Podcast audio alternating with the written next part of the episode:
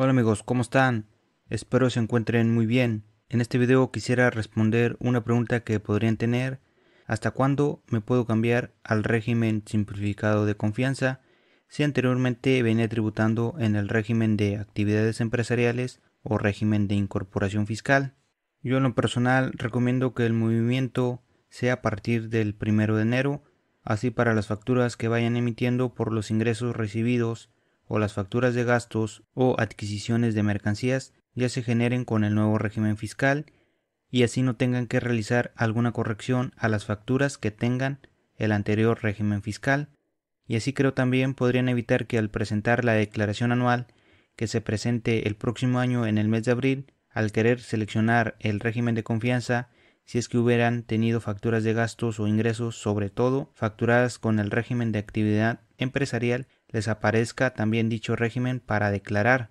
Así amigos, si ustedes ya generaron alguna factura al momento con otro régimen fiscal y desean cambiarse al régimen simplificado de confianza, les recomendaría cancelar esa factura y generarla nuevamente para que no tengan problema y si el cliente es persona moral, recordar que en la factura se debe desglosar la retención del 1.25% de ICR. Igual si tienen dudas de cómo realizar el cambio a régimen simplificado de confianza, en la parte derecha de arriba les aparecerá un video de un tutorial que realicé anteriormente de cómo se realiza el cambio. Asimismo, este video también aplica para todas aquellas personas físicas que se vayan a dar de alta en este régimen por primera vez. El proceso sería el mismo como se realiza en el video. Si es otro mes en el que están viendo esta información y apenas se darán de alta por primera vez en el régimen simplificado de confianza, el proceso para darse de alta es igual al video que les comenté. Hay que entrar a la página del SAT en la opción de actualización de obligaciones. Igualmente en el video pues les ayudará para que ustedes realicen dicho cambio. Para el reciclo hay que considerar que en este régimen se puede pertenecer solo si en el año no se rebasan los 3 millones y medio de pesos o su proporción de días que se estuviera en el año. Si por ejemplo solo se estuviera medio año en dicho régimen, solo se consideraría aproximadamente la mitad de los 3 millones y medio de pesos. O más fácil, para saber la proporción diaria, dividimos los 3 millones y medio de pesos entre 365 días del año. Esto nos daría un importe de 9.589 pesos diarios. Esta cantidad la multiplicamos por los días que vayamos a estar durante el año y así podríamos saber si podemos pertenecer a este régimen.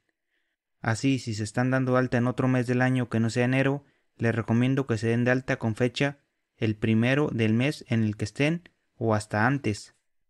Y por último, el impuesto que se paga en este régimen fiscal realmente se puede considerar poco con respecto al régimen de actividades empresariales, ya que las tasas van desde el 1% hasta la tasa del 2.5% de los ingresos efectivamente cobrados que se reciban en el mes y estén amparados por sus respectivas facturas.